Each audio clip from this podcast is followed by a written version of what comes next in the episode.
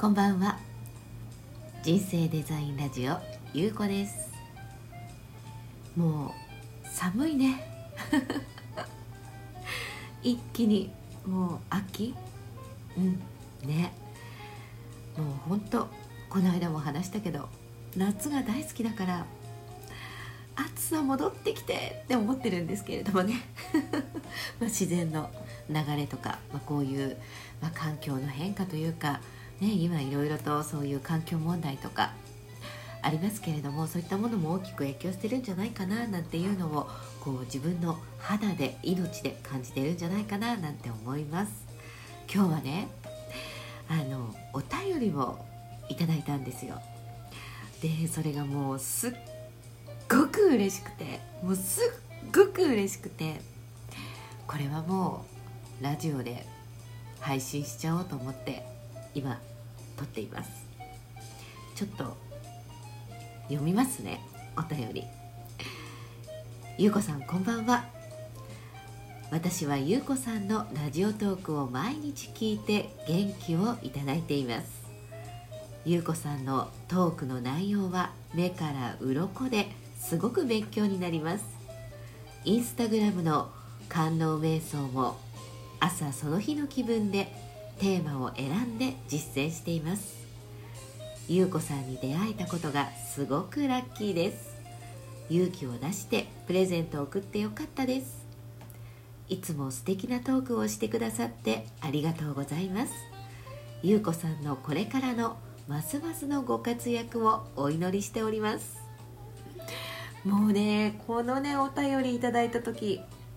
もう本当に感動しかなかったね。なんかねこうやって、まあ、ラジオトークもそうだし今いろいろな SNS があってみんないろんな思いがあって自分を表現しているわけじゃない？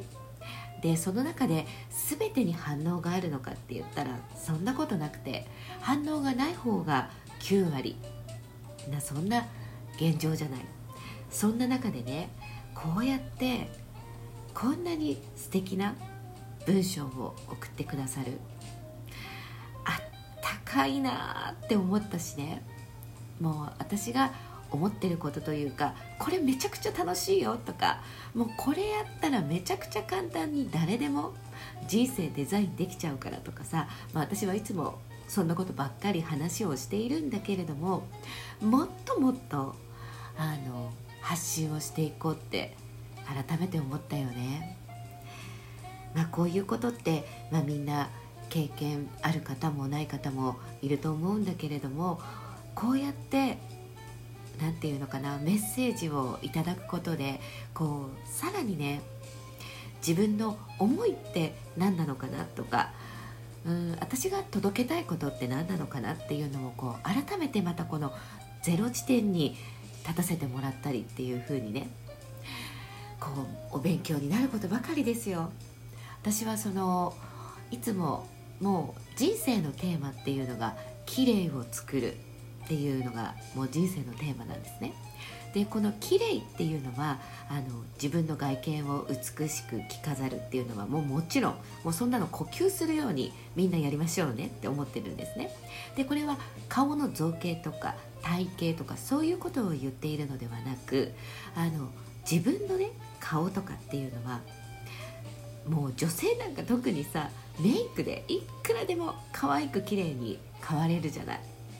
で私はさ自分が別にすごい美人なわけでも可愛いわけでもないからいかに自分の顔を可愛く作れるのかっていうことももう徹底研究してたんですよ。めちゃくちゃ。もうね超自分マニアですよ。あの目線一つそれから指先の動き一つあの仕草一つ全てに関してもう自分マニア。まあこれはねまあ、私があの音楽というね活動をずっとしていてステージで歌うってなると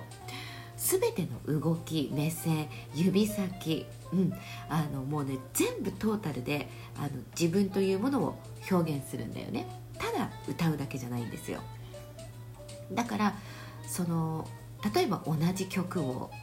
歌うにしても今日は A バージョン明日は B バージョンみたいな感じでねいろんなバージョンを作れるですよね。それは例えば自分が着る衣装一つにしてもそうだし、うん、例えばなんとなく今日はこの歌詞はこの雰囲気で歌いたいとかさあるじゃない、まあ、そんな感じで、まあ、私の場合は音楽というものを通して自分のもう徹底的に美しく可愛く見せるっていうものを研究したんですね。そうするとあの自分の顔が美しくなくても美しく見せることっていうのは誰にでもめちゃくちゃ簡単にできるっていうことなんです。でこれねあのまあメイクとかっていうのももちろんそうなんだけれどもまず自分が思い込む。これ何が何でもどこでも言ってるんだけれどもあのねもう自分が決めちゃうだけなんですよ。本当に。これも仕事でも恋愛でももう子育てでも何でもそうなんだけれども人生全般もうね全て決めることなんです。自分は可愛いんだ。自分は美しいんだっていうのをもう決めちゃうの。あのね外見がどうとか今の自分のこう見た感じがどうとかね今の自分の生活がどうとかもうそういったことね一切関係ないの。もうねこれだけなんですよ。これがすごい大切。でその時にあの私って可愛いからとかさ 私って美しいからって決めた時に多分ね嫌な気分にはならないと思うんですね。ちょっとなんか照れ照れる人もいるかもしれないし私の場合はもうその自分が可愛いっていうのを表現するっていうのがめちゃくちゃ楽しかったんであの今の自分がどうのとかすっぴんがどうのとか関係なくねだからその自分のねあの心が動くものっていうものに対しては必ずそれが、えーと現実化されていくっていうことなんですよ。であのこの心が動いてないものっていうのは、まあ、現実化しないんですよね。だから例えば「いや私って可愛いから」とか思った時になんか自分の中ですごい嫌な感じとかで人それぞれみんなあの感覚が違うと思うのでその感覚があったらその感覚を味わうっていうことが大事なんです。無理やりなんかもう自分が必死になってもうそんなこと思う必要もないし例えば分かりやすい例えだと「ありがとう」ってものすごいエネルギーが高い言葉だって言われてるじゃないですか。でこの「ありがとう」って自分が「ありがとう」って言ってるねその言葉になんかこうあったかくなるとかなんかこう癒されるとかねそういう気分ではなくこの言葉を言うたびになんかもう自分の中で必死感があるとかさなんかこの「ありがとう」っていう言葉を言ったらなんかこういいことが起きるからみたいな感じの呪文として唱えようとしてると多分その時の顔ってものすごいブスなんですよ。ブッサイクなんですよ。ね、そうすると言葉って本当に魔力だからあのね言葉の魔力って言葉のエネルギーなんですね。だから「ありがとう」という言葉に自分の魂が乗っていなければそれは逆バージョンで自分に返ってきちゃうのね。だから本当に言葉は魔力なんです。だから自分が別に「ありがとう」っていう言葉に対して自分のエネルギーが乗っていないのであれば逆に言わない方がいいのねこれ。そのぐらい大切なんですよ。だからまあいろんなねこう本を読んでいて言霊だったりとかあのこういう言葉を言いましょうとか、まあ、いろんなそう自己啓発でも何でもあるんだけれどもそれが間違っているのではなくってあのそのもうちょっと前の土台のところが違うからみんなこうねなんかこういうふうにやってるのに引き寄せないとかなんか成功しないとかっていうふうに思う人が多くて同じところでぐるぐる回っちゃうんだよっていうねそんなお話をしているわけなんです。でまあ心と感情って別物なので確かこれ前にもお話ししたと思うんだけれどもね。だからその感情の部分であの何かを考えてしまうとこれはもう感情と思考っていうのはもうもう0.01秒ぐらいで直結しちゃってるので自分のその前の心心って自分の体感覚とあの0.0001秒でこうつながってるんですよ。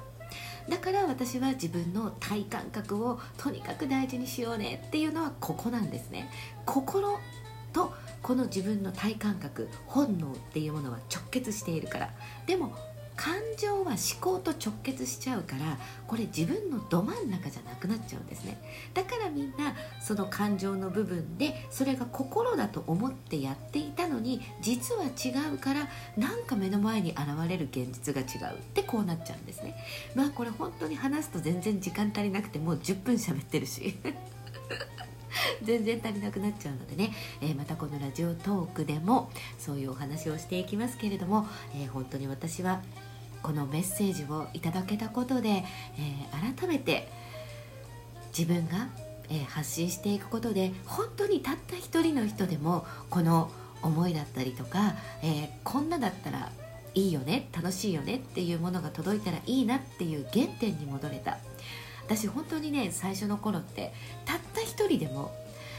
私がこう話していることとか伝えていることこれがたった一人の何かの一歩だったりとかね何かの楽しいにつながったらいいなと思ってやり始めたんですよ。もう本当に10年以上前ですけどねこういう SNS 始めたのって。だそれがこういう形でメッセージをいただくことによってまた原点に戻れたこと本当にありがとうございます。出会いって最高だよね。出会いで人生に革命が起きるんです。そしてね何度もいつも言ってるけどどんな自分でも大丈夫なんです。どんな自分でもどんな環境であっても自分を諦め諦めなければ自分が望んでいることは何でも叶えることができるんです。ということで今日は「ありがとう!」のラジオトークでした。それではまた明日。皆様ゆっくり休んでくださいね。おやすみなさい。